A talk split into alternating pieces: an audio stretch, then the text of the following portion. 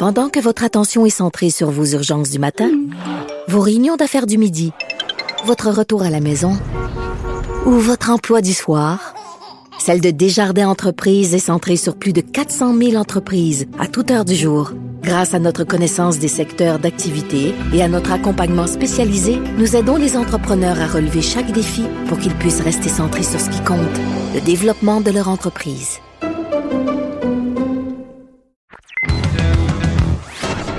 Connaît tous les dessous de la politique. L'économie, la santé, le transport. Antoine Robitaille. Là-haut sur la colline. Cube Radio. Aujourd'hui à la haut sur la colline, grâce à un arrêt de procédure, Nathalie Normando et ses cinq co-accusés sont libérés de tous les chefs d'accusation qui pesaient contre eux, notamment abus de confiance, fraude envers le gouvernement et corruption. On en discute avec deux membres éminents de notre bureau d'enquête, Alexandre Robillard et Nicolas Lachance. Mais d'abord, mais d'abord, c'est vendredi, jour du dialogue des barbus. C'est pas moi qui dis ça, c'est mon tonton Thomas. C'est pas moi qui dis ça, c'est mon tonton Thomas. Y a sa barbe qui pique un peu, y a des grosses taches sur son bleu. Bonjour Thomas Mulcair. Bonjour l'autre barbu, ça va bien? Ben oui, c'est pas moi qui dis ça, c'est mon tonton Thomas. Et qu'est-ce que tu dis sur le rapport du coroner, le protecteur du citoyen, l'émission Enquête hier? On commence à mieux comprendre là, l'ampleur de la catastrophe dans nos euh, centres euh, pour personnes âgées au Québec pendant la pandémie. Oh que oui. Et on vient de nommer trois institutions, n'est-ce pas? Oui. On vient de nommer justement le bureau du coroner, institution importante, protectrice du citoyen, quelqu'un de très au- autonome et important, et les journalistes. J'étais là cet été, je me souviens quand TVA Nouvelle nous avait dit le 9 avril, en pleine pandémie, un instant, ils viennent de dire qu'ils ont mis fin euh, au fait que les employés de la santé se promènent d'un centre à un autre, c'est pas vrai. Voici les documents qui prouvent le contraire. Alors, il faut remonter le fil. Le 27 mars, la Colombie-Britannique, comme toutes les autres provinces, reçoit la nouvelle en provenance d'Italie qu'un des plus gros problèmes, c'est que des employés de la santé, souvent asymptomatiques, se promenaient d'un centre de santé à un autre. Ouais. C'était les vecteurs principaux de la maladie. Ils ont transmis cette information partout sur la planète. Ça a été capté bien en Colombie-Britannique qui a immédiatement, immédiatement, le jour même, 27 mars, ordonné que c'est fini. Aucun droit de se promener d'un centre à un autre. Ontario a mis 15 jours. Le 1er avril, Dr. Arruda et la ministre McCann ont dit oui, oui, oui, on va faire la même chose. Le 3 avril, ils font un simulacre de ça, disant ben, dans la mesure souhaitable, machin truc, mais c'était pas une règle. Mhm. Le 5 avril, euh, la ministre euh, Marguerite Blais va à Tout le monde en parle. Elle affirme qu'on a la règle, mais ce n'était pas exact. On avait ce semblant de règle qui a été très bien euh, prouvé dans, dans cette émission Enquête. Donc, si on regarde la somme totale, qu'est-ce qu'on trouve principalement? Chez le coroner, on va carrément en zone politique, ce qui était intéressant, et ils ont mis le blâme directement sur l'austérité et les coupures du gouvernement Couillard et le ministre euh, Gaétan Barrette en matière de santé. Pauline Mhm. Marois avait déjà fait un meilleur culpa, disant c'est tous les gouvernements qui ont négligé euh, nos, nos aînés et bravo à Pauline Marois d'avoir eu le courage politique de faire cet aveu-là. Ensuite, c'était encore plus corsé. La protectrice du, du citoyen dit c'est inexcusable parce qu'on savait, c'était prévisible et il n'y a aucune raison. Elle-même dit qu'elle a multiplié dans les dernières années les rapports sur ce sujet-là. Oui, et, et y compris sur la fameuse résidence Heron à Dorval, qui était le, le point de bascule où on ne pouvait plus cacher l'éléphant en dessous du tapis. Mhm. On pouvait plus faire semblant qu'il n'y avait pas une hécatombe, une catastrophe. Et ce que j'ai trouvé rafraîchissant, parce que depuis le début, il y a beaucoup de gens qui disent Ah, tu es en train d'attaquer le GO. Euh, je dis, c'est pas une attaque contre le GO que de dire une simple vérité, que le Québec a eu un des pires bilans au monde pour le nombre de décès par population par COVID-19. C'est une simple réalité. Ouais, mais on avait les vac- vacances scolaires. Alors, moi, ce que je, trouve intéressant, c'est qu'il y avait une litanie d'excuses que M. Legault et son équipe, Dr. Arruda en tête, donnaient depuis le début. Et je crois que les masques commencent à tomber. Là, les gens commencent à dire un instant, là, pas de jeu de mots voulu sur les masques, mais les gens commencent à dire non, non, il y a une reddition de comptes nécessaire. Je, je, je tenterai de résumer en disant une chose, Antoine. C'est qu'il est essentiel que le Québec ait véritable commission d'enquête. Pensons à Commission Charbonneau, ce genre de pouvoir d'enquête, contraindre des témoins, amener des documents, forcer les gens d'expliquer ce qui s'est passé, le faire en bonne et due forme avec des vrais. Mais tu connais, tu connais la réponse euh, de François Legault. Là, je l'ai encore entendu à la radio ce matin. Il dit il y a déjà trois enquêtes en, en cours. Euh, on n'a pas besoin d'une autre enquête. Est-ce que tu penses pas que les Québécois vont se dire ben il a raison. Là, on l'a vu avec la commission Charbonneau à quel point c'est long, ça coûte cher. Charbonneau a coûté quoi 40 quelques millions pour se faire dire Oui. des choses qu'on sait déjà. Qu'après tout le, le, le, ra- le coroner euh, et, et le- a dit des choses. Le protecteur du citoyen dit qu'il est rendu à je sais pas combien de rapports là-dessus. Donc, euh, Oui. est-ce que ça se justifie vraiment? Est-ce que, est-ce que tu Oui. penses que la réponse de Legault est, est, euh, est- va faire mouche dans l'opinion publique?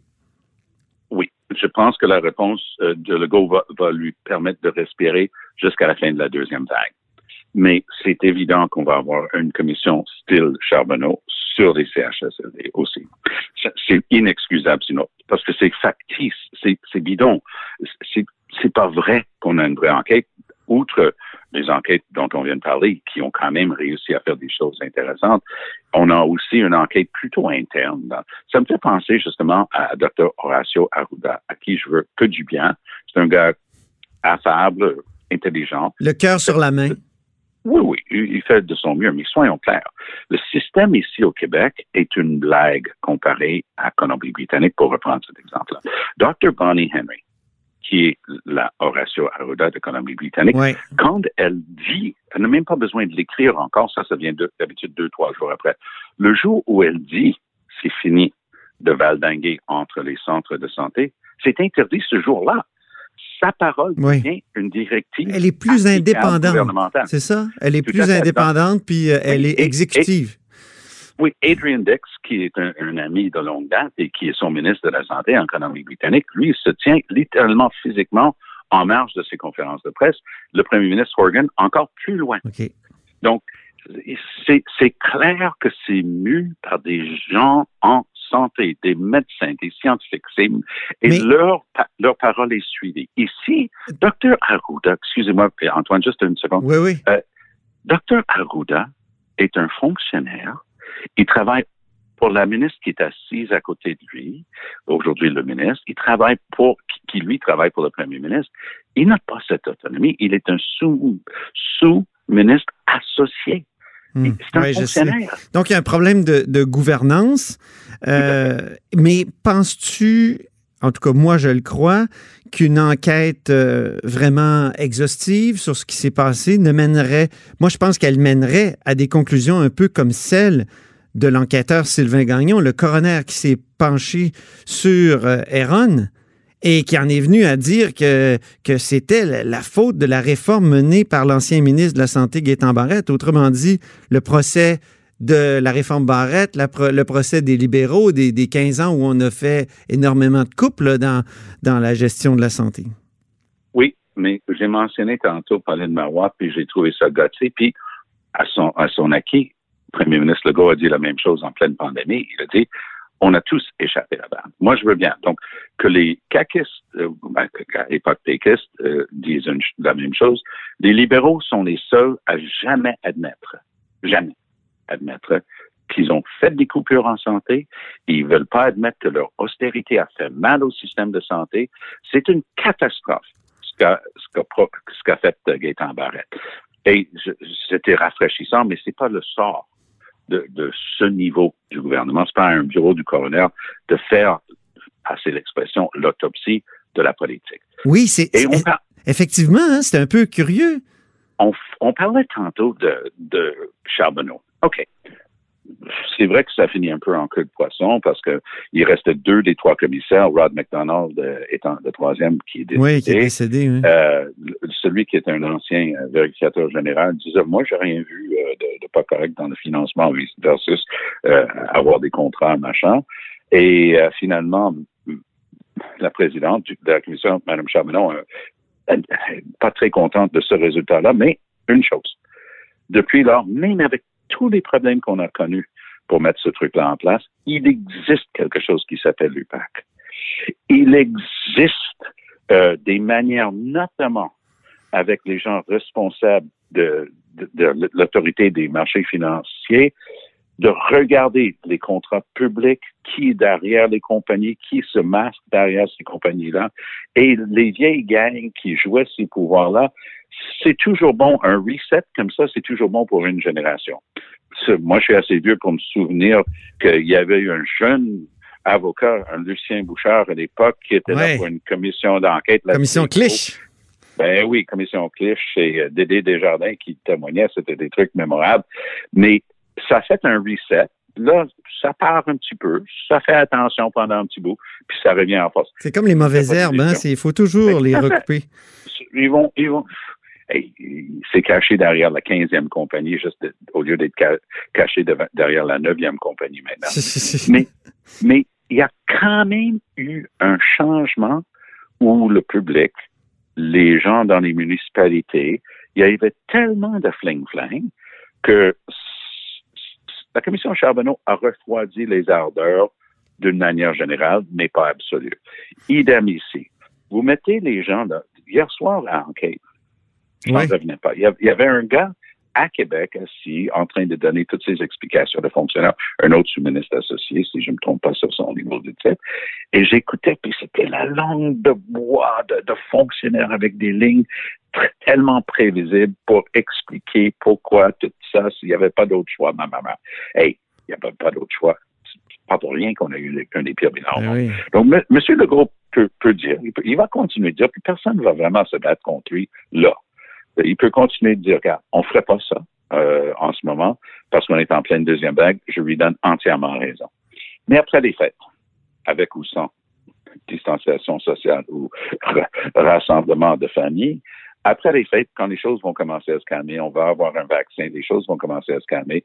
Là, le public a le droit. Et nous devons ça aux gens qui sont décédés dans leur lit, dans leurs propres excréments, mal nourris, asséchés parce qu'il n'y avait pas eu une goutte d'eau qui leur avait été donnée, on, est, on a l'obligation morale envers ces gens-là et leurs familles d'aller au fond de cette histoire-là pour veiller à ce que jamais plus ça nous arrive un truc comme ça au Québec. Dis-moi, dans le Nord, là, en fin de semaine, euh, toi, Tom, est-ce que la famille va se réunir? Non. Non? Et c'est intéressant comme question parce que là, et le message est passé justement et, euh, d'habitude, on aime bien euh, aller voir, faire des repères. Et on, on, on a tous échangé là-dessus. On, on, va, on va faire très, très, très, très attention de ce temps-ci. Mhm. euh, je continue d'aller en CHSLD pour voir ma maman, qui est dans, dans un CHSLD. Oui. Puis là, il est question de ramener le système où c'est juste euh, l'approche aidant le plus le plus proche. Euh, donc, dans le cas de ma maman, ce serait moi parce que j'y vais souvent, mais personne peut être opposé à avoir des règles strictes et s'imposer des règles strictes sauf les quelques illuminés qui ont décidé que la COVID-19, c'est une fabrication des gouvernements pour, pour mieux nous contrôler. Ah oui, et je trouve que les nouvelles publicités sont vraiment percutantes.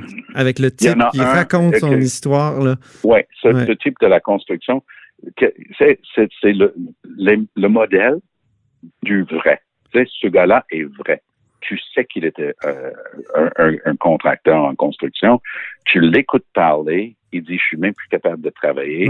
Puis il parle à travers euh, ce, ce, dispositif qu'il a euh, à cause d'une trachéotomie.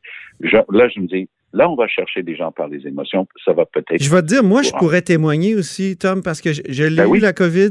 Puis, ben oui, je sais que je l'ai eu de façon. J'ai eu la version faible. Et, c'est vrai que j'en ai pas énormément souffert, là. Mais il y a des séquelles dans, mon ah. odorat. C'est très bizarre. L'odeur du café, l'odeur des parfums, je sais pas pourquoi, mais sont vraiment altérés. Et euh, on se pose la question est-ce qu'il peut, est-ce que ça peut cacher d'autres séquelles plus graves, notamment cognitives? Alors, ça peut être très très grave avec une trachéotomie et tout ça, mais ça peut aussi euh, prendre euh, la, forme, je dirais, d'une inquiétude sourde. Et, j'avoue que j'essaie de, de, la combattre pour pas pas m'énerver, mais c'est énervant, j'avoue. Alors voilà. Mais, mais tout à fait. Et donc, pour résumer, Mm. Le Québec a eu, pour toutes sortes de raisons, qui doivent faire l'objet d'une analyse objective par des gens crédibles, a eu un des pires bilans au monde. Il faut qu'on se regarde dans le miroir et qu'on dise, OK, le système au complet et tous les gouvernements ont failli à la tâche. Arrêtons ce jeu de blâme, regardons la situation, comment c'est arrivé, soyons honnêtes avec nous-mêmes. Si on est capable de faire ça, on peut apprendre pour l'avenir. Si on essaie de balayer ça en dessous du tapis, on est foutu. Mhm, effectivement. Ben, merci beaucoup, euh, Tom. Euh, encore une fois, très agréable cette semaine, cher Barbu.